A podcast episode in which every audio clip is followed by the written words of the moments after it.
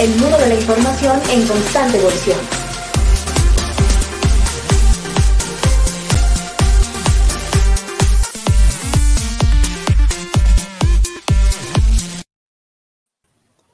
Infotecarios, muy buenos días, buenas tardes, buenas noches, en función de dónde nos vean o dónde nos escuchen. Es un gusto estar aquí nuevamente, los dos podcast. Y bueno, en esta ocasión, Pau, ¿qué tal? ¿Por dónde andas? Hola, ¿qué tal? ¿Cómo les va? Bueno, muy buenos días, buenas tardes en realidad por aquí. Ya son las 14 y 12 de la hora de Argentina. Y aquí estamos en Mendoza, eh, una vez más conectadas para ser partícipes de este podcast con un invitado de lujo que ahí seguramente Saúl nos va a adelantar. Totalmente. Eh, ya, ya, me corrige Sergio. Sergio, bienvenido para empezar. Sergio García Saubet, ¿es correcta la, pronunciación? Sergio García Saubet, La X viene de, de Barcelona y bueno, no sé. Saubet le decimos acá y allá Chauvet puede ser también. Buenísimo, pues dejémoslo como Saudet, como, como, como lo, mencionas tú, bienvenido, la verdad. ¿Qué tal? ¿Cómo estás? ¿Por dónde andas? Bien, en Buenos Aires, en Ciudad de Buenos Aires. Este, aquí, en este momento, mi tallercito. Hoy, hoy nos fuimos hacia Argentina totalmente. Hemos, los últimos invitados hemos estado saltando un poco y, nada, bienvenido, bienvenido eh, eh, a esta edición de Infotecarios Podcast. Eh, para quienes no, nos, no, no, no, han escuchado sobre Sergio, ¿quién es Sergio? Cuéntanos una, breve introducción sobre quién es Sergio y a qué se dedica Sergio.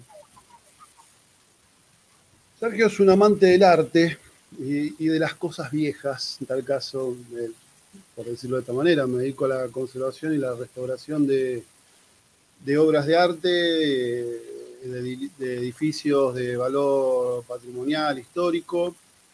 Y bueno, en, eso estamos. Este, unos 20 años que, un poco más, que, entré en, la conservación y la restauración de, los bienes patrimoniales, en líneas generales, porque son varias cosas las que trabajo, las que el tiempo me llevó a que, vaya. Previamente había estudiado Bellas Artes, después conservación y restauración de, obras de arte, en definitiva, y, bueno, a eso me dedico acá en Buenos Aires.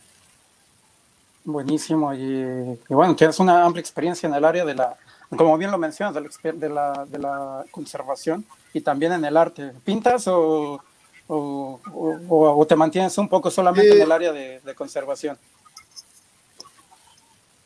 Mira, eh, la pandemia hizo acá que estuviésemos encerrados un tiempo largo y ahora entramos de vuelta en una situación en la cual estamos este, trabajando en forma de burbujas, pero bueno, el año pasado me hizo reflexionar mucho y me dieron ganas de volver a hacer algún tipo de, trabajo propio e ingresé un poquito, eh, un poquito de escultura, así muy sencillo, con algunas ideas que tenía, porque había, bueno, medio largo, no quiero aburrir, pero volví a andar en skate después de 25 años.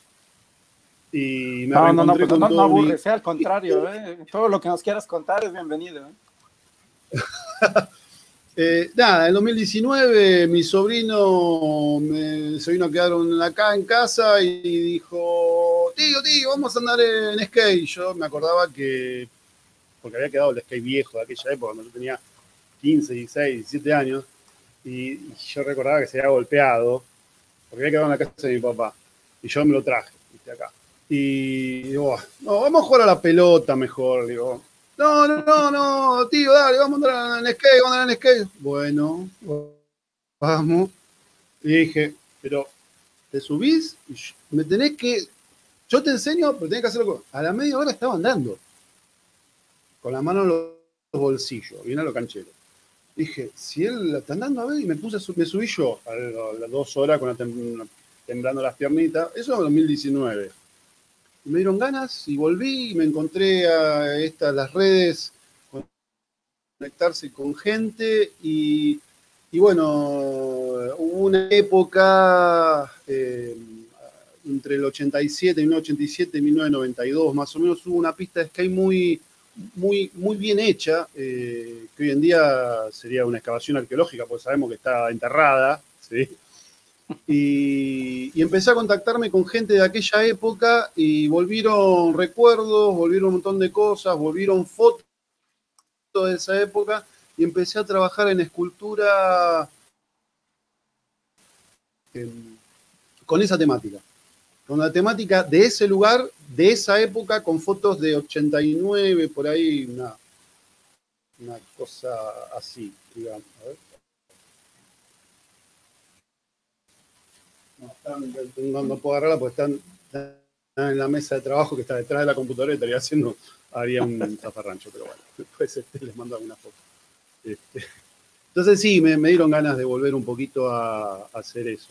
También, sí, para mí mismo toco la guitarra, qué sé yo, pero lo que yo hago es lo que me da de, de comer y es la conservación y la restauración de, de las obras de arte, que, que en definitiva hay que diferenciarlo de lo que es artístico. Cuando, cuando vos estás dentro de la lógica de la conservación y la restauración de las obras de arte, no sos un artista.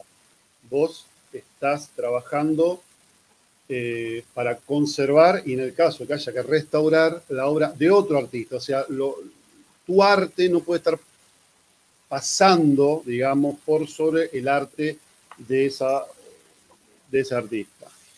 Eh, o sea, yo puedo usar mucho arte para armar, este, no sé, andamios, este, sistemas para sostener, mejorar sistemas para, o, mejorar determinado tipo de, técnica, pero no puede cambiar la obra, básicamente.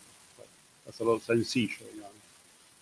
Este, y bueno, y es un mundo mundo, porque depende de las materialidades que hay.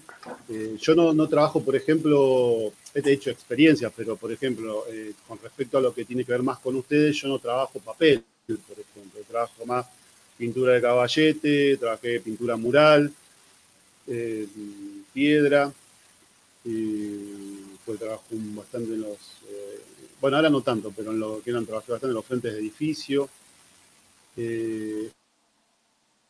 Estoy involucrado ahora con, con temas de maderas.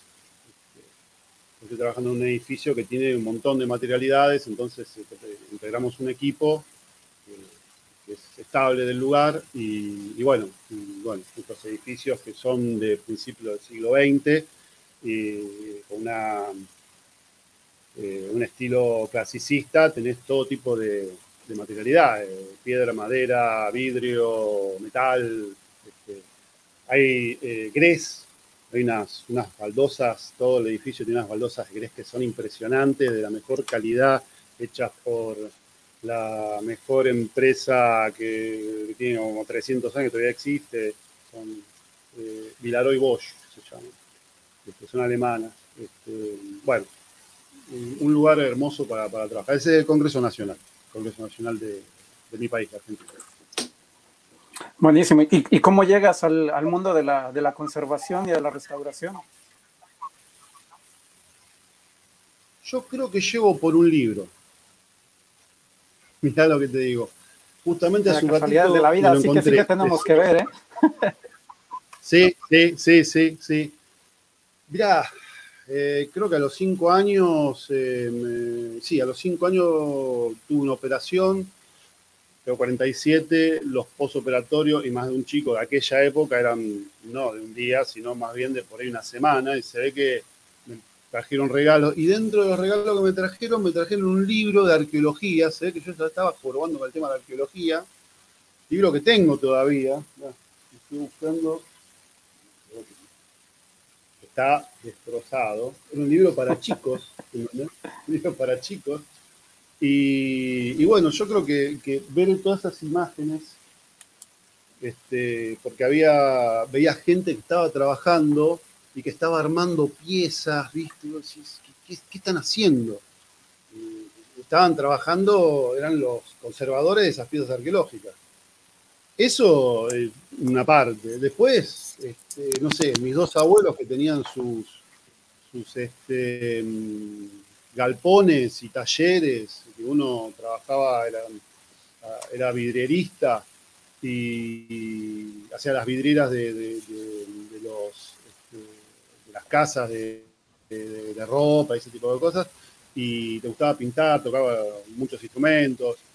Este, y me enseñó ahí lo que eran las herramientas, la, carpintería. Y el otro también tenía su, este, su, galpón con herramientas y de chiquito me, sí, me entrenaba, iba a decir. Bueno, me, me entretenía armando y desarmando la bicicleta y me enseñaba a repararla. Entonces ya hay una, me parece, hay una idea de, que aparte de un galpón donde vos tenías, imagínate que si mi abuelo uno era del 11, 1911, y el otro era de 1920, la cantidad de cosas viejas que había en esos galpones. Entonces yo ya estaba... Totalmente. Este, y creo que también influenció un poquito después que mi papá trabajaba con laboratorios, compraba y vendía todo lo que es todo lo que tiene que ver con los tubos de ensayo, toda esa cosa. Yo veía todo eso y todo se mezclaba, ¿viste? Me gustaba. Eso. Y después, sí, las películas de Hollywood, que de poco rigor este, histórico, pero que tenían, este, no sé, todas esas armaduras, este, entonces, claro, yo entraba a un museo y me. Un nerd total, ¿no? Obviamente. Este, pero la conservación y la restauración llega bien puntual. Yo, yo era una, cosa que a mí me, interesaba, pero yo no sabía si acá se estudiaba. Yo estaba estudiando ya Bellas Artes y una, un compañero eh, que había sido compañero del magisterio en realidad, este, se pone de novio, bueno, este, tiene una familia. Este, el papá era restaurador eh, de la chica, este, de la novia. Y en un cumpleaños de ella nos invita y nos muestra el taller. El taller restaurar pintura de caballete. Eso fue en el 1998, más o. Oye, pero qué rico, ¿no? Llegar a, directamente a la, pintura de caballete, digo, porque finalmente yo creo que la restauración al final y hoy Lo que pasa es que yo soy, yo, soy, profesor de pintura, yo soy maestro de ah, dibujo y profesor de pintura y después estudié la carrera de, avancé, la, carrera de conservación y restauración, porque se abrió posterior. Este, en el 99 no había carrera acá en Argentina, había cursos. Entonces, este, se abrió en el 2001, sino la, la nacional y unos años después eh, algunas privadas o la primera privada. Este, bueno, la cuestión es que, cuando vi ese taller eh, dije, quiero esto, y no sabía cómo hacer para entrar, porque era una persona muy, muy reservada, que laburaba muy bien, que no tenía ayudantes, y un día se rompió un compresor. y yo estaba trabajando para pagarme el estudio de Bellas Artes. Ahí se me está mezclando un poquito los tiempos, tengo que empezar a pasar mucho tiempo. Sí. Bueno, la cuestión es que tenía que arreglar un compresor y yo estaba trabajando en una, en una importadora de, herramientas arreglando las máquinas hacia el service. Tenía una máquina rota y cambiaba pizza, básicamente. Ahí también me aprendí mucho de, herramientas. Este, eso porque, bueno, mi, hermano se dedica a eso, mi papá también se dedica a la compra y venta de... En aquel momento era laboratorio, fue pasando y terminó en, el tema de, herramientas. Y bueno, y le arreglé el compresor a este restaurador, le encantó cómo había quedado, cómo funcionó yo ahí, viste, y yo. Y un día, no sé, este.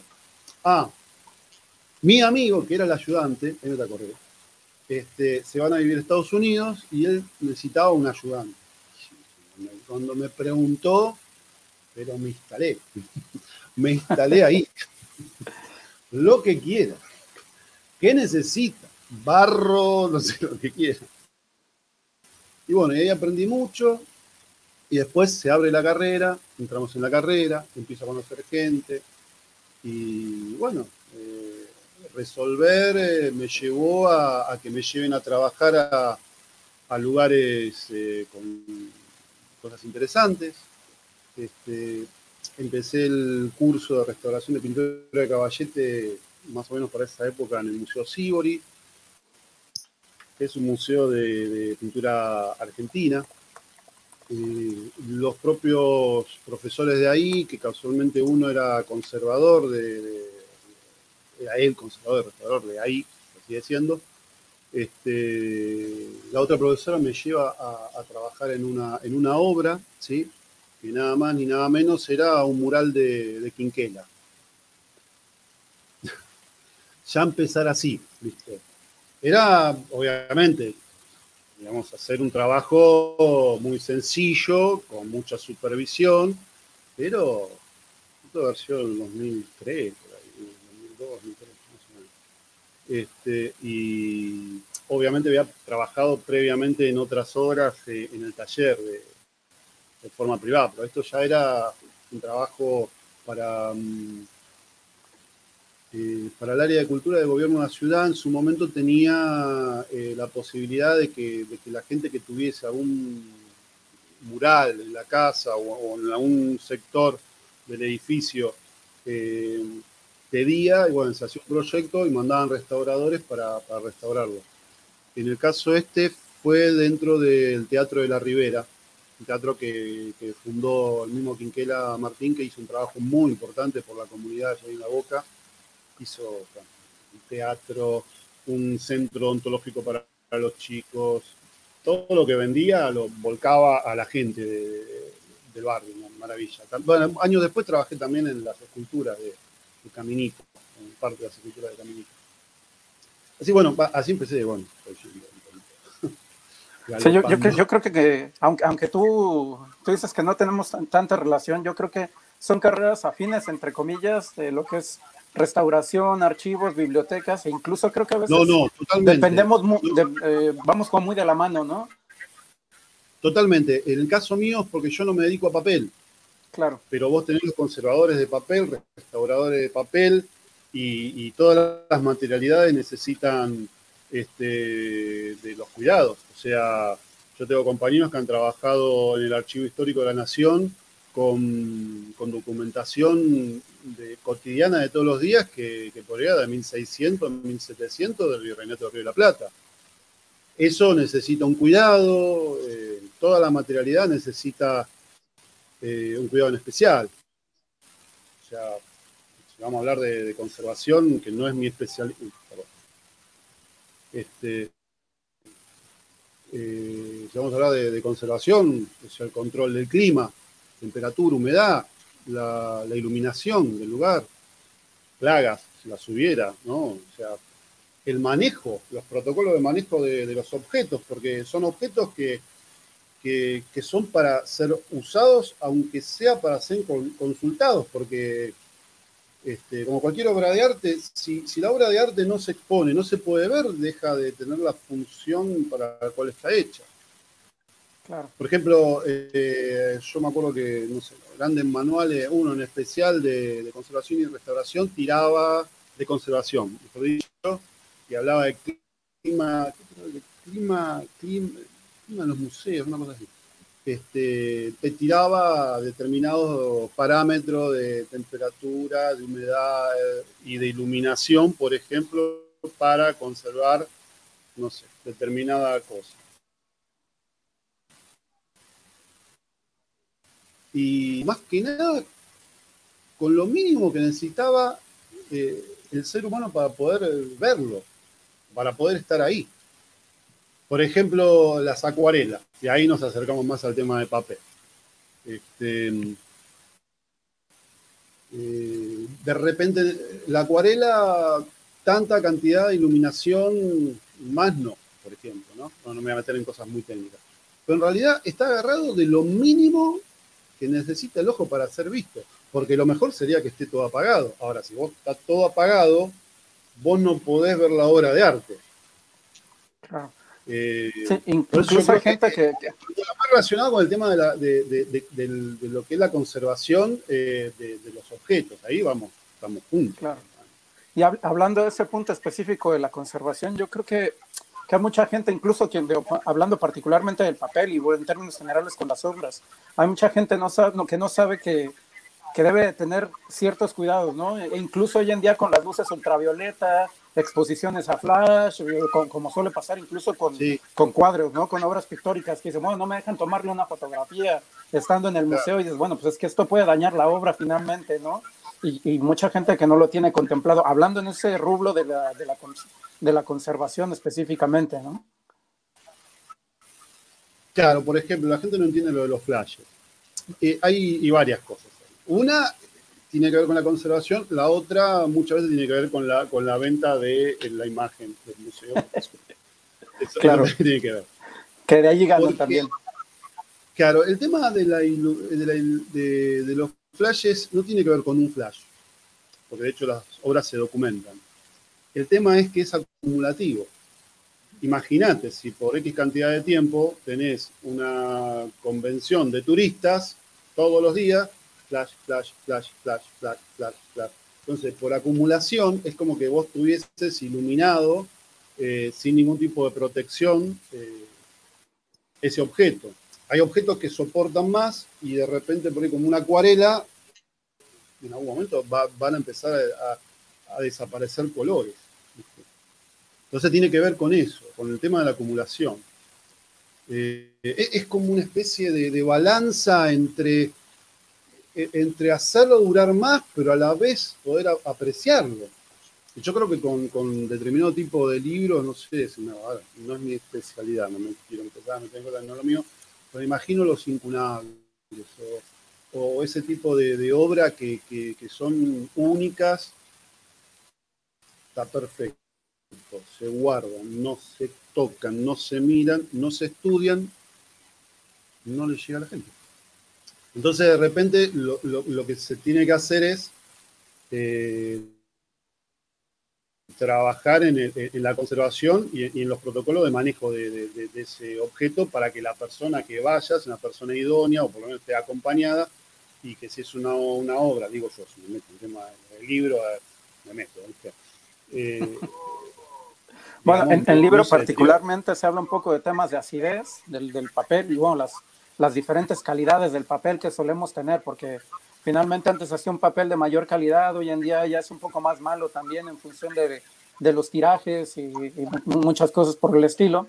Eh, el aspecto de la humedad también, porque bueno, finalmente es que esto nos, nos lleva también a, la generación de hongos, a la generación de, de ciertos bichos que, atacan el, papel directamente. Eh, y bueno, creo que, creo que con, las, eh, con, con, las pinturas y las obras de arte eh, más relacionadas con, con, óleo y con tela, también es que suelen llegar a, tener este tipo de impacto, ¿no? Sí, depende de la materialidad, puede ser este, mayor o menor. Cada, material, o, hay objetos que tienen varios materiales juntos, ¿no? Obviamente. Este, tienen diferentes, soportan de manera distinta a diferentes agentes de deterioro. Yo creo que el papel es lo, que más sube. Ya, para, decirte algo, tocando un poco el tema que, estamos viendo hoy en día. El otro día alguien me, comentaba que estaba medio desesperado porque en, una biblioteca, una escuela, estaba muy desesperado con el tema del coronavirus, que estamos complicados acá, este, y querían este, mandarle alcohol al 70 por aspersión al libro. Y, yo decía, no, paren, paren, paren. ahí lograron que se comunicara a una biblioteca especializada y les bajaron un protocolo especial eh, para que no hagan eso, que lo manejen al libro de, otra manera. Este, porque a la vez también el, el, libro tenía que llegar al alumno, entonces era todo también una balanza este, pues, pensá que eso eran libros escolares que son de ediciones este, muy, baratas o, no son de esos libros cosidos con esa tapa hermosa, sino que están pegados. Entonces imagínate, son adhesivos que si vos le mandás agua alcohol, en cualquier momento, aparte, se, le ponen, se, ah, se convierte en una bomba molotov auténticamente. Sí, sí, o sea, estás matando al libro directamente. Sí, tal cual. Pero bueno, la gente se desespera y, bueno, ahí es donde, tiene que intervenir y este, tendríamos que intervenir nosotros, la persona que esté más especialmente en el área, ¿no? El conservador, en este caso conservador, restaurador, pero conservador en especial de, papel. Claro. Bueno, te voy contando, por aquí ya hay gente conectada, están compañeros de Medellín, colegas de Medellín, de Buenos Aires, eh, eh, de dónde más tenemos de Ciudad de México, bueno, de Ciudad de México, del estado de Hidalgo, Miami, Florida. Y bueno, aquí hay una pregunta de nuestro amigo Eudis Bello, eh, que nos dice, bueno, que probablemente sea como cliché o lo, que más te preguntan, pero ¿qué ha sido lo más difícil, lo más, más complicado que te ha tocado restaurar? Complicado es cuando no podés acceder a los materiales que necesitas. A veces se vuelve, estoy tratando de pensar mientras hablo, estoy tratando de pensar lo más complicado. Eh, alguna, alguna obra norteña o cusqueña, como se le menciona, que tuve que, trabajar eh, una pintura, hablando de pintura, ¿no? Una pintura que había sido recortada del lugar original, no porque se fue robada, sino porque no. Creo que, creo que la dueña la, cortó porque le parecía y después no sabía qué hacer y bueno. Bueno, ahí hay un tema, justamente, esto es muy importante. A veces el deterioro que se forma naturalmente es más fácil de restaurar que lo que hace la gente. Me ha sido más complicado revertir, y a veces es imposible, lo, que hace eh, alguien inexperto, ¿sí? que un deterioro que se genera porque, no sé, una obra se cayó o porque le agarró un poco de humedad. Yo creo que, eh, no me acuerdo ahora el más difícil, pero creo que, que, viene por ese lado, viene por ese lado. Lo, más complicado es cuando son las malas restauraciones. Y decirle restauraciones ya, ya es demasiado, ¿no? O sea, malas intervenciones. Este, Yo creo que esas malas restauraciones de esas malas intervenciones, yo creo que hay un, hay un caso bien particular, ¿no? No sé si, la, si los amigos que nos, que nos ven recordarán de, era Eche Homo o ese Homo, eh, en el Santuario de la Misericordia de Borja, que era como un, eh, un Cristo y terminó que parecía un osito auténticamente, ¿no? Vos sabés que siempre sale ese tema, siempre sale ese tema. Y, ese fue el primero de los, de, los documentados, porque entre nosotros nos hemos pasado unos compendios de cosas que, vos decís, ¿por qué pasa esto? Yo creo que hay un problema. Em, acá en Argentina nosotros estamos empezando que con una mirada más científica, cada vez un poquito más, este, empieza ¿sí? en Europa financiando lo que se tiene que financiar, entonces muchas veces se llama a alguien para que haga algo. En este caso, uno lo ve en las imágenes, más que nada las imágenes eh, religiosas, este, mal intervenidas, se las llama, porque son mujeres piadosas que quieren hacer algo por y se les entrega la obra y en el caso de Leche Uomo es tremendo. Yo no sé si lo van a poder recuperar porque ahí la cuestión es el uso de los materiales. Y acá hay otro concepto interesante para charlar que tiene que ver con la reversibilidad. ¿Qué significa la reversibilidad? Que todo lo que vos apliques o pongas en la obra pueda ser retirado en el momento o dentro de 50 o 100 años. ¿sí? Por eso mucha gente piensa que la pintura de caballete al óleo se restaura con óleo. ¿no? Se usan muchos materiales para la restauración, porque tiene una parte de estructura que tiene que ver con si está bien el bastidor, si está bien la tela, después vamos a la capa pictórica, después vamos a ver el barniz. no, quiero meter en cosas técnicas, pero por ejemplo, cuando vos vas a un color, no, no pones óleo sobre el óleo uno puede trabajar con acuarelas, con pigmentos y barniz, porque eso se tiene que levantar. ¿Por qué? ¿Por qué no usamos lo mismo? Imagínate que si yo pongo óleo sobre el óleo, cuando yo lo quiera levantar, voy a tener que usar una serie de solventes que atacan al óleo. Y yo tengo un original ahí al óleo. Bueno, este, entonces mucha, eh, yo creo que esa obra este, que estaba al óleo sobre la pared, por cómo la veo, por la manera en la cual se estaba este, craquelando. Eso generalmente pasa cuando es una pintura al aceite sobre, sobre el muro.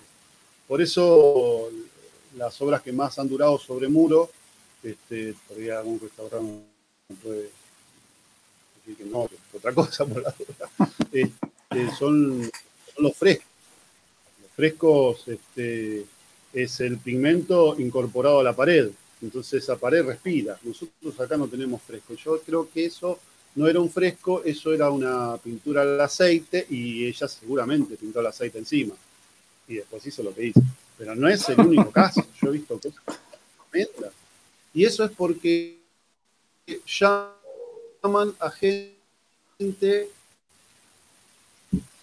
Eh, la realidad es que eh, no, yo puedo tener un trabajo, mira, a veces en serio, yo tener un trabajo fijo, pero acá tenemos un montón de, gente muy preparada que está, en este momento ni hablar, eh, falta de trabajo. Y porque no, no hay una cultura de, Creo que no hay una cultura, y acá me estoy metiendo un problemita, pero no hay una cultura de, de, preservar y, a la vez de preservar, de, de cuidar eh, los conocimientos de la persona o de pagar los conocimientos de la persona. Entonces, ¿qué pasa? Lo pagamos nosotros. Ah, el señor allá me dijo que arregla y, y ahora, y arreglámelo, ¿viste? Y te vienen con una cosa. ¿Qué quieres que haga ahora? Se lo diste a la que se lo eche el No, bueno, allí sí que ya lo tenemos perdido. Si es, el mismo restaurador que hizo Echevamo, pues perdidísimo. Sí, no, eh, me acuerdo también de un soldado, eh, eh, también un soldado, un lancero, no me acuerdo que era la imagen también, que lo habían pintado de vuelta. Era una escultura, ¿viste? Y bueno, a veces se puede revertir, ¿viste? Pero otras veces... Imagínate que si yo tengo que levantar un,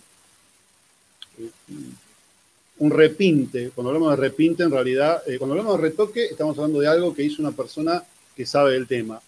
Hay un faltante de pintura, se hace todo un proceso previo, no importa. Cuando vos colocás el color, no te vas de la laguna. Vos te fuiste de la, de la laguna del faltante, ya no es retoque, es repinte. Bueno, hay gente que Claro, se empieza a ir porque no le queda y se empieza a ir y de repente vos tenés todo. bueno, si trabajaron con el mismo material, en el caso del óleo, yo voy a tener que meter un bisturí para empezar a Ya no puedo usar un solvente, un isopito, meter un bisturí, ¿sí? Y, ponerme con algún tipo de lupa, con un aumento, en el caso de, tenerlo, con algún microscopio.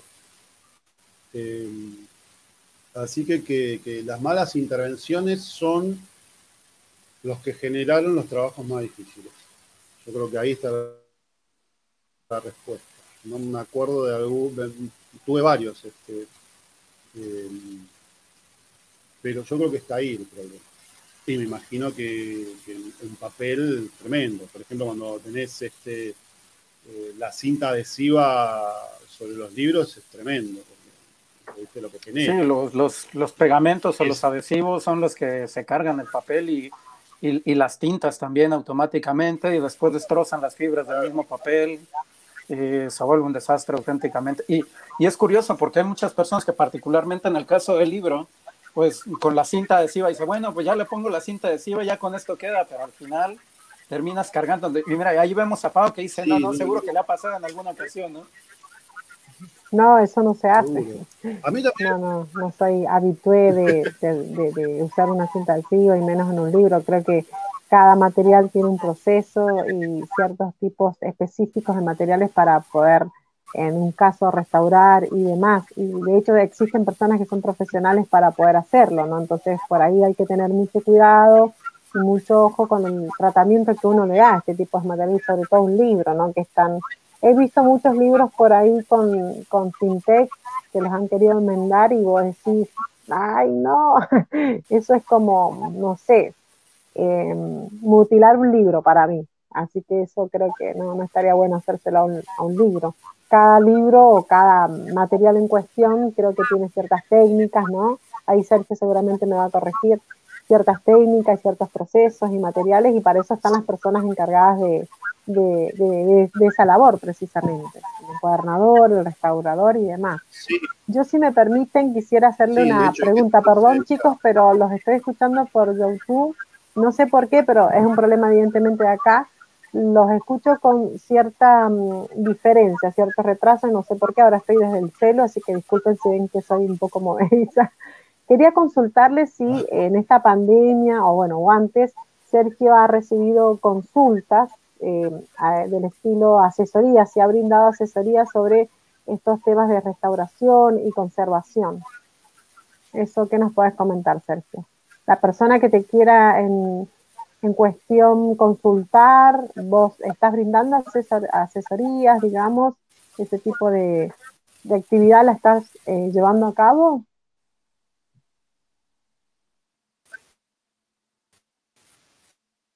Sincero, lo que eh, eh,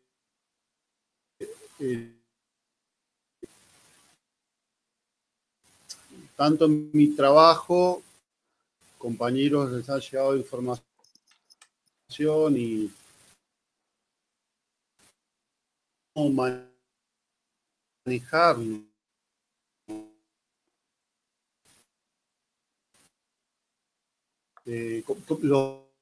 los,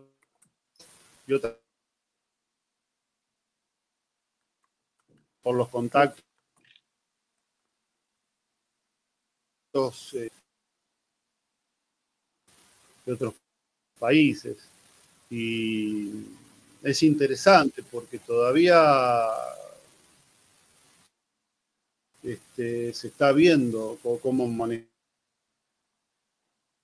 cosas simples este, no, no, no, se está en contacto. Ups, creo que lo perdimos.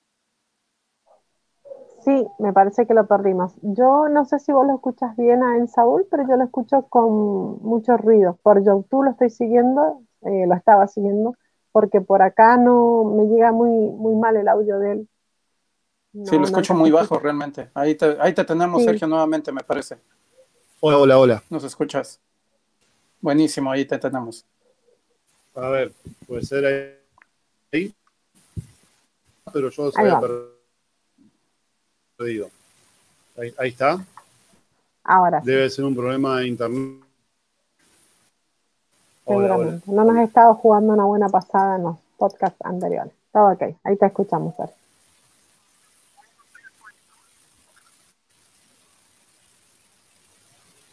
Ahí, ahí me escuchan. Sí.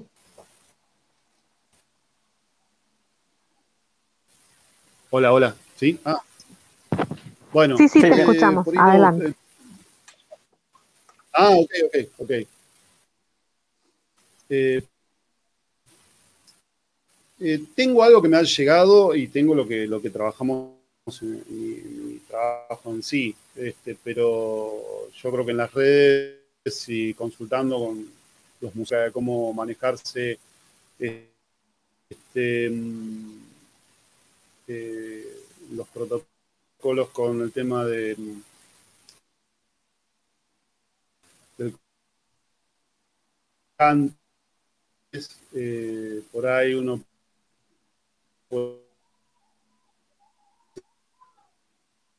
de protocolos que tienen que ver con si el lugar está cerrado, se entiende que ese virus va a tener un, tiempo de actividad que, que después va a decaer entonces este, no es necesario, porque no está la gente ahí, ¿sí?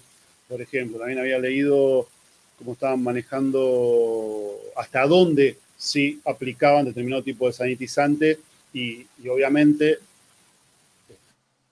estudiar bien qué tenía ese sanitizante. Volvemos a lo mismo, depende de la materialidad a la cual te estés acercando con ese sistema de, con ese sistema, digamos, ¿sí? Bueno, el tema de los libros, lo que hablábamos hace un rato. O sea, ahí surgió, me preguntó una persona y yo lo que hice fue automáticamente empezar a buscar quién estaba con ese tema y dio la casualidad que hubo, había una biblioteca popular que ya tenía este determinado tipo de protocolo y bueno, ahí se, hizo vía redes, se, hizo la conexión y, bueno, ahí pudieron aplicar este, más lógicamente y no entrar en, pánico con un libro cuando el problema en realidad tiene que ver de persona a persona, en primer instancia. creo que es lo que está fallando acá. Acá me tiene un temita importante. Cuidémonos, por favor. Cuidémonos. Tenemos que entender que tenemos que cuidarnos porque eh, a veces estamos hablando como si no hubiese pasado nada y, está complicado. Yo estoy viviendo en Ciudad de Buenos Aires y es muy, muy. Habla con conocimiento de causa. Sí, sí, sí, totalmente. Totalmente, Sergio no podía, no, podía dejar de decirlo. O sea, que tenemos que tomar conciencia. Porque. Sí, sí, sí. Invitamos a eso también. O sea, primero, la primero preservar la salud. Porque, ¿sabes qué? La obra después la va a ver nadie. Va a ser un recuerdo, nada más, ser humano. Sí, sí, sí. Totalmente. Sí. Sergio, ¿te puedo hacer una consulta? ¿Tendrás algún blog o algún... ¿Por dónde te contacta la gente por ahí? Porque la verdad que es un tema que da para mucho más para hablar y bueno, ya casi como que vamos llegando al, final y por ahí la gente te quiere consultar. ¿Tenés algún blog donde vos muestres los trabajos que haces? Comentanos para las personas eh, que te están escuchando. Soy un poco desordenado en ese tema, pero sí tengo mi Facebook, sí, lamentablemente. Mi Facebook, eh, que es... Eh, Sergio García Saubet, en, el Facebook me van a encontrar. Tengo un Instagram también, que es s.garcía-saubet. Eh, tengo un canal de YouTube que tengo subido un, solo video, que en realidad es un video institucional eh, del lugar donde trabajo. Este, que, lo subí porque se, hizo, ahora me, me, gustó cómo quedó. Este, está ahí. Em, y bueno, no, no, en realidad este, van llegando por diferentes, diferentes medios. Este, digamos, la, consulta no. Mirá, el otro día pasó una cosa muy loca. Eh, alguien de Cuba, ¿sí? que tenía una, una obra que en, realidad eh, una, una, amiga artista le había pintado en la pared un, ha hecho unos dibujos, ¿sí? Y se había mudado. Y lo quería recuperar. Me preguntaba a mí cómo se podía hacer. Le digo, vos allá tenés seguro especialistas muy buenos en eso. Todo por Facebook. Y, me di cuenta que, que, por alguna razón yo calculo que es, el algoritmo o los algoritmos, ¿viste? Te van comunicando con, con tus intereses. Y, hay épocas que te empiezan a conectar con gente de Italia. Hay épocas que te empiezan a conectar con gente de Latinoamérica y a veces te empiezan a, tirar, sugerir gente de lo mismo, ¿no? Pero en este caso empezó a caer gente de Cuba. Le digo, ay, pará, pará, pará. Y nada, quedó así. Le dije, mira, fulano, mengano, sultano. Me, metí a ver qué hacían y digo, esta gente labura muy bien. Están laburando en el museo más importante. Y el otro día veo por Instagram que ya habían hecho el trabajo. ¿Viste? Nunca pisé Cuba. O sea, y me o sea, la dueña de, la obra me agradecía a mí tanto como los este, restauradores porque los había unido. Y viste, qué, qué, loco, ¿no? Porque estando en la otra parte del mundo, eh, conecté dos, este, dos necesidades. Porque, Suele pasar es el, buen uso de las redes, digamos, o del Internet, si se quiere, pero pasa, pasa constantemente. ese es el buen uso de las redes. Exacto, exacto, totalmente. Sergio, aprovechando, y quizás aunque no sea tu especialidad, a ver si tú sabes eh, algo que de lo que nos pregunta por aquí Rosa Domínguez, dice, los papeles de, fibras, fibras japonesas, ¿los importan o cómo los consiguen? A ver si tú sabrás, yo la verdad estoy un poco perdido ahí en ese tema. Acá en Argentina, eh, sí, me imagino, si es restauradora, me, me, imagino para qué es la pregunta, el papel Japón, porque eh, la verdad es que muy complicado. Acá eh, no, no, entran muchos materiales y cuando los, los entran, salen, te lo cobran lo que, una locura. Como si lo compraras en Japón, el papel japonés. No, no, no, no, no. En Japón vale lo que tiene que valer, acá vale una fortuna. Este, sí, por eso, como si valiera el precio dólar. Tres, cuatro veces lo que vale. Hay dos o tres casas que te hacen eso.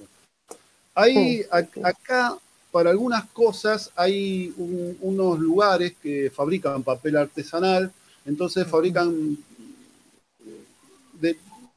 que se acercan a lo que necesitamos nosotros. Como yo no restauro papel, eh, no estoy tan necesitado de eso. Sí, para determinados tipos de papeles de protección que se usan para, para los óleos. Vos cuando trabajás sobre un óleo haces algo que se llama velado, facing en, en, bueno, los lugares anglosajones, digamos que hablan en inglés, este, que es eh, pegarle un papel eh, para sostener eh, y no, no, se caiga lo que, digamos, en el momento de, preservar. Y, si querés trasladar la obra o por determinado tipo de técnica, se usa papel Japón, lo que se llama papel ah, Japón. Acá muchas veces nosotros terminamos usando otro tipo de papel, a veces porque no podemos acceder a eso. Pero y la, en cuanto a eso, eso te iba a preguntar. reemplazo. Qué sustituto también. Sí. Reemplazar los materiales tiene implicancias en, em, en, la, en el producto final, a la, hablando de restaurar.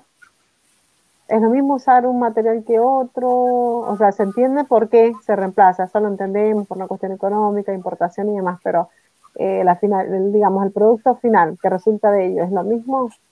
¿Se nota la diferencia? Eh, eh, hay que tener cuidado con, no sé, el pH de lo que estás usando, por ejemplo. Bien.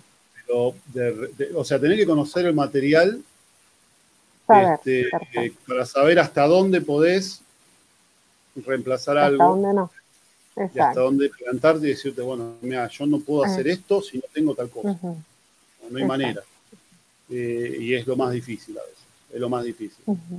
Este, pero, pero acá en Argentina, como en toda Latinoamérica, porque yo hablo mucho con latinoamericanos que tienen los mismos problemas. Eh, Creo que es algo general. Sí, sí, sí, sí. Este, Totalmente. Y, y, bueno, el argentino, viste que se las ingenia. Tenemos la frase, se ata con el hambre.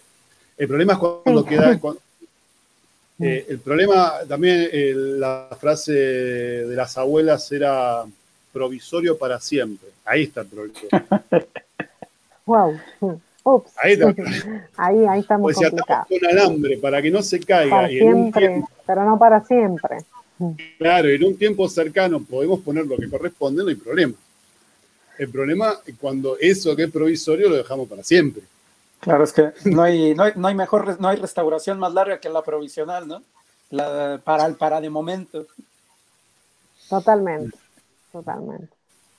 Este, ¿Estás involucrado en, alguna red de restauradores de, Argentina, no sé, pero de, Latinoamérica, se me ocurre por ahí? ¿Sos partícipe de alguna red? Sí, eh, sí, no tanto, no tanto, estoy un poco alejado. Eh,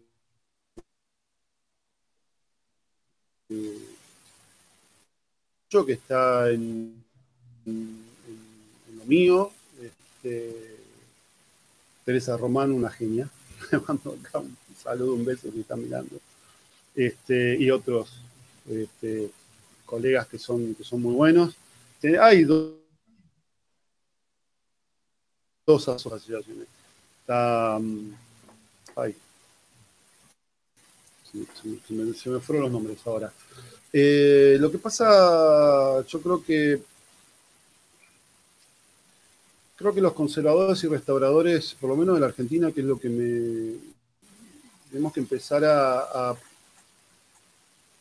quizás sabemos mucho, estudiamos mucho, más, menos, pero nos falta algo y que es aprender a trabajar en equipo. No digo que no se trabaja en equipo, siempre se trabaja en equipo y las cosas salen.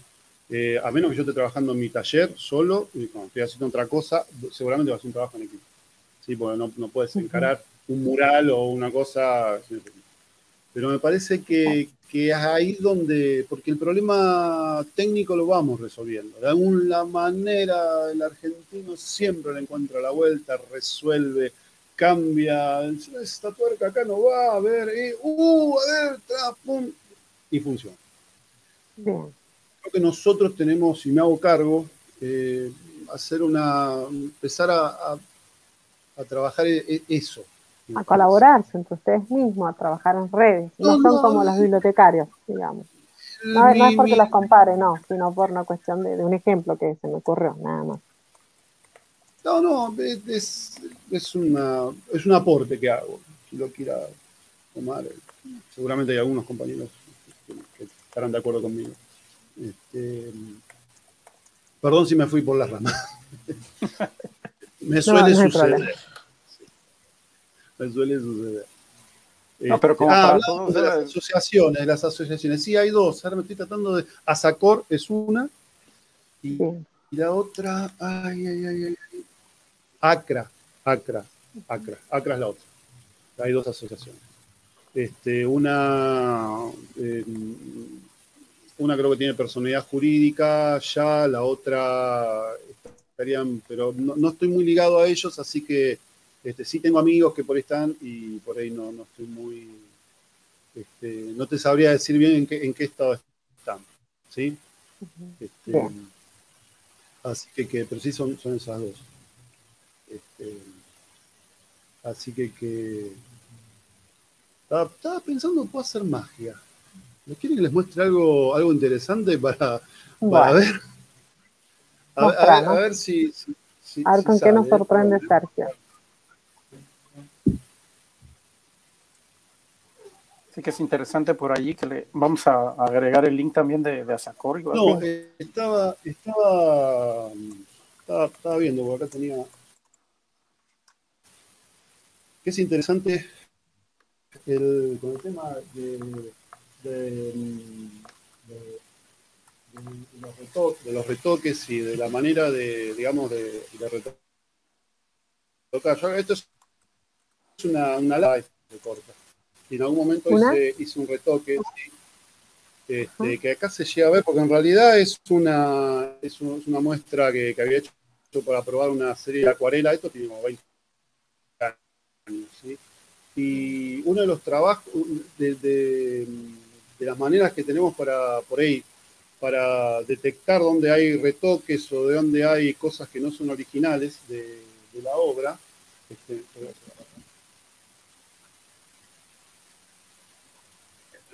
Perdón, ¿eh? que estoy haciendo. interesante. Que se nota que estás en vivo.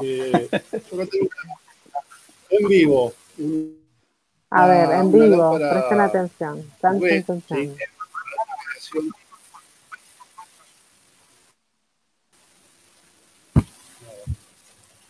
Que dan la lámpara con luz ultravioleta, ¿no? Sí. ¿Se llega, a ver todo el corte que tiene en la cara? Sí, sí, sí, yo lo estoy con el celular y lo veo. Yo sé que estoy corta de vista, claro, porque por, si por ahí me pego mucho para ver los mensajes porque no veo. Bueno, toda esa zona.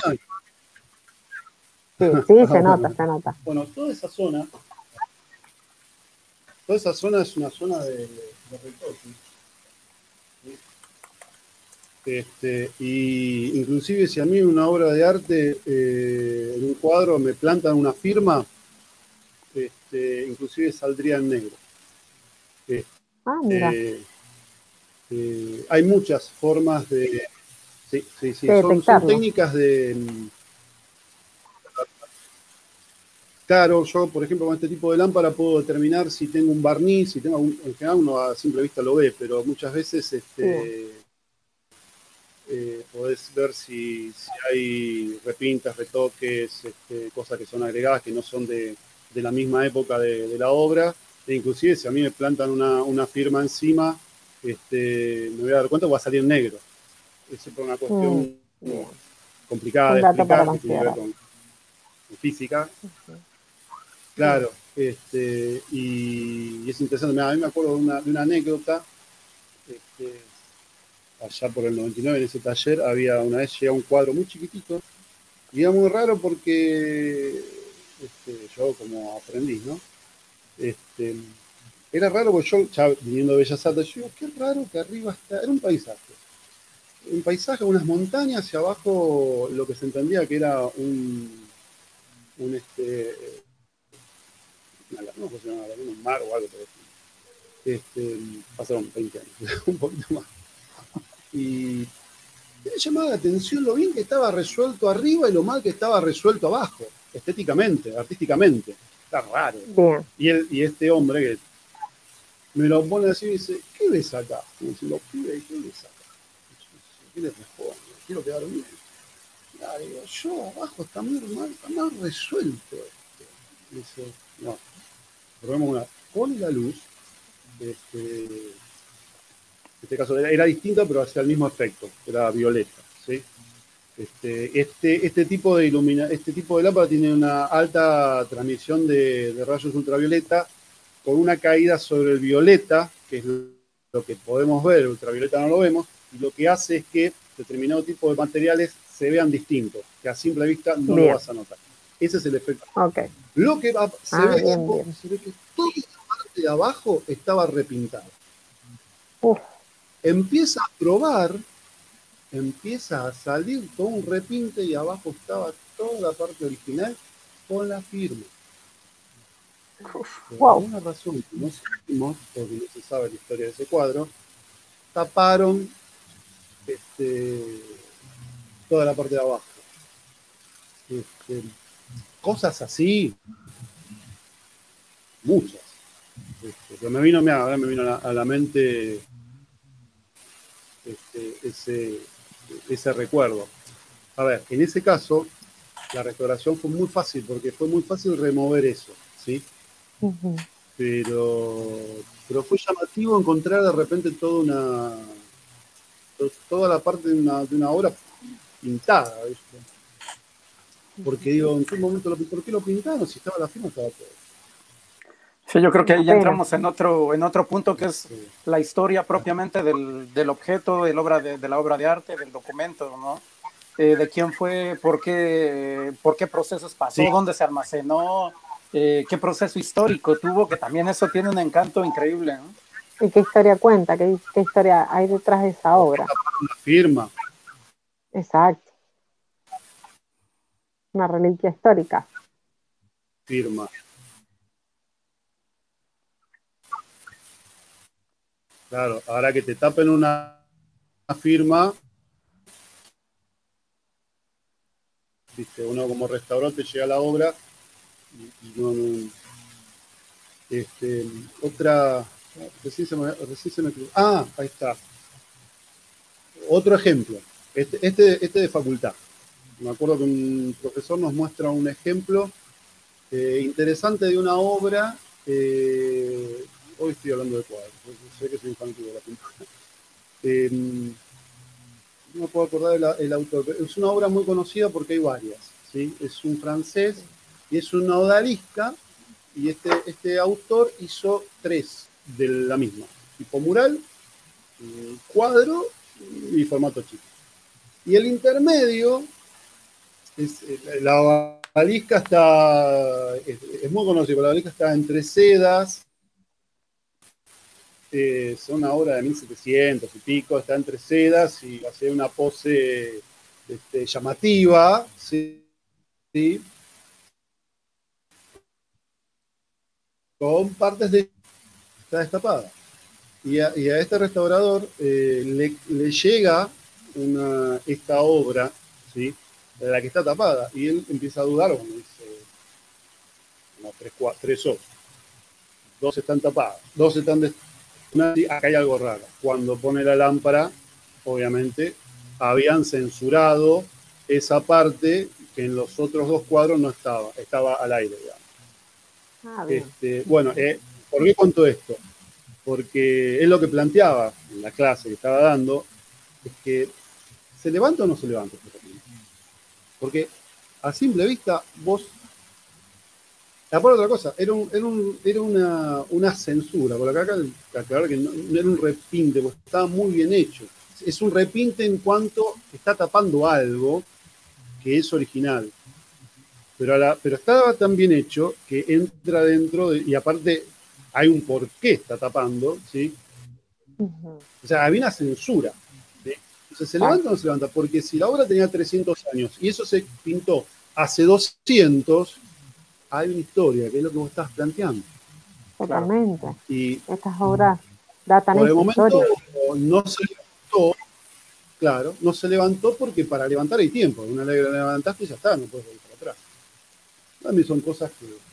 Eso entra dentro de lo que es el criterio, los criterios, de cómo abarcar algo sí, las mismas políticas de conservación que se puedan tener, ¿no? de conservación y restauración también en función de cada, de cada país y de cada institución, ya sea eh, museística o, archivo o lo que sea, ¿no? Exacto, exacto. Porque ahí entra, no solamente, siempre estamos hablando de la conservación y la restauración, pero, para, eh, pero alrededor de eso tenés los historiadores, es un, montón de Multidisciplinar. ¿Cómo? Multidisciplinar en cuanto a que no solamente está el restaurador y el conservador, sino hay historiadores, antropólogos, ¿por qué no también? Por ahí eh, el significado a nivel social, exacto, sociólogos, intérpretes y demás. Es multidisciplinar el área en la cual vos te desempeñás. Sí, sí, nosotros tenemos una compañera que, está en la parte de lo que es museología y es la que más este, maneja cómo, cómo, cómo encarar eso, cómo, presentarlo, cómo, cómo, guardarlo, cómo archivarlo, cómo, cómo documentarlo, cómo documentarlo, ¿no? Bien. Totalmente. un mundo, un mundo muy grande y que a veces es muy difícil, yo creo que uno de los problemas que tenemos que es muy difícil tratar de, tratamos, pero yo siempre trato, pero, o sea, de, no abarcar tanto, sino de especializarse en algo, pero por una cuestión laboral, eh, para poder mantener, digamos, la entrada al mes, a menos que tengas un laburo fijo, un trabajo fijo en un espacio, es a veces tienes que hacer varias materialidades juntas. Este, qué sé yo, pintura de caballete, hacer pintura de papel, o pintura de caballete metal, madera, escultura, frente de edificio. Este, así que, que, bueno. Buenísimo. Bueno, Sergio, el tiempo, el tiempo pasa como siempre y, y, y, nos come auténticamente. Eh, vamos, eh, vamos cerrando, ya perdimos por allá Paola incluso creo. Eh, nada, me gustaría escuchar por ahí tus, tus comentarios finales y bueno, desde luego agradecerte por esta charla, la verdad es que sumamente interesante. Creo yo que eh, bibliotecarios, archivistas, museólogos, conservadores, sociólogos y todos creo que siempre tenemos eh, un trabajo y un, y un, y un campo común en, ciertos momentos, lo cual se vuelve muy, muy interesante. Así que me gustaría escuchar un poco ya tu, tu, tu comentario de cierre.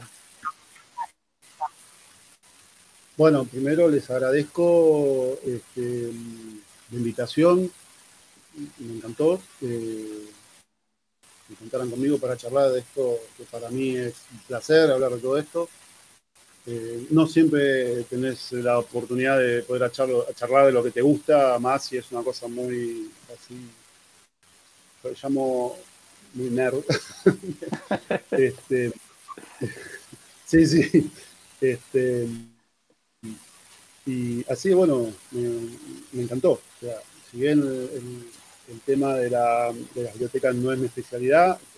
ahí donde trabajo, en el Congreso Nacional, tenemos una de las bibliotecas más hermosas, eh, la que está dentro del Congreso en sí, dentro del edificio, porque son dos. Hay una que puede visitar la gente, que, está sobre Alcina, enfrente de la plaza, que, es eh, muy grande, y después está la otra que es más chica, pero es impresionante, que es roble Lavonia en el piso, las paredes hasta arriba, con esas eh, típicas eh, mesas, con esas lámparas, bien típico que parece que está sentando Sí, Antes de la pandemia, cuando viajé a Buenos Aires, alcancé a, ir.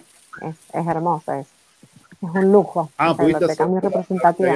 Sí, pude ir a conocerla. Por su, en, en, uno de los congresos que viajé antes del 2018, les estoy hablando, pude tener la suerte de, de visitar esa biblioteca. La biblioteca del Congreso, la verdad es que es una maravilla. Es muy representativa, obviamente, a nivel nacional, además. Sí, sí, sí verdad que increíble, increíble, increíble biblioteca. A mí me siempre que, que en realidad yo pertenezco a la, el edificio está dividido en dos, eh, diputados y senados. Yo pertenezco a la parte, la parte de senado. La biblioteca entiendo que es autárquica. Si bien pertenece al edificio, nosotros no intervenimos ahí. Este, eh, pero bueno, a veces entramos y es un placer estar ahí más de una vez. Eh, por ahí estamos con la computadora o algo, vamos a buscar internet ahí, es hermoso trabajar con se puede. Este, y siempre, que entro me hace acordar a qué película de eh, Indiana Jones, eh, creo que la, la 3, que entran a una iglesia que se había convertido en biblioteca en, en, este, en una parte de Italia y que, que también que tiene toda esa madera, toda esa guacería, esas estanterías trabajadas hasta arriba, gobelinos, este, una maravilla, impresionante. Así me, me, gustan mucho las bibliotecas, en especial cuando son... Me gustan los libros, en general también tengo acá algunos para coleccionar libros este, de tipo de los eh, tipos de, arquitectura. Tengo libros muy bonitos. Del arte. Este es una del arte de Gombrich. Este, es mexicano. Este es una de las Menos mal. Este es mexicano. Se da vuelta que tiene un libro a mano, me encanta. Este, sí. Y es hermoso porque es un libro que es sobre bellas artes, es un diccionario, diccionario de términos técnicos en bellas artes, que es, este, es mexicano y y entra todo. Arquitectura, bueno, y me encantan porque son esos libros em, que son libros de tapa dura, cosidos, entelados, que inclusive tienen esos, dibujos hechos a mano, ¿viste? y los cuido como si fuesen una maravilla. O sea, este, termino con un libro en la mano, que creo que tenía que suceder. Sí, es la mejor forma de cerrar definitivamente. Exacto, y ahí vamos cerrando ya, vamos como un poco pasados de la hora para, para la gente que nos viene acompañando, creo que, bueno, que vamos a ir cerrando, Saúl. bueno, de mi parte nada, agradecer, ¿cómo? Tu comentario final, Pablo. Bueno, mi comentario final, bueno, nada, agradecerle a Sergio por, por estar hoy con nosotros aquí en Hipotecarios en este podcast. Y bueno, gracias por todo el aprendizaje, el conocimiento que nos ha transmitido a través de él y bueno, invitarlos a que nos sigan por las redes y nos acompañen el próximo sábado. Así que bueno, muchas gracias y ahí te tocará a ti el final de, de Toño, que hoy no nos pudo acompañar. Bueno, nosotros aquí, Sergio, tenemos un cierre de, de, de podcast regularmente.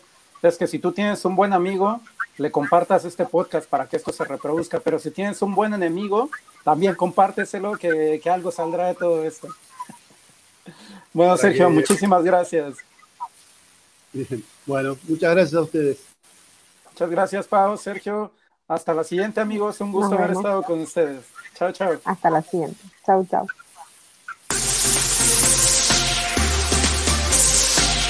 Hipotecarios Podcast, el mundo de la información en constante evolución.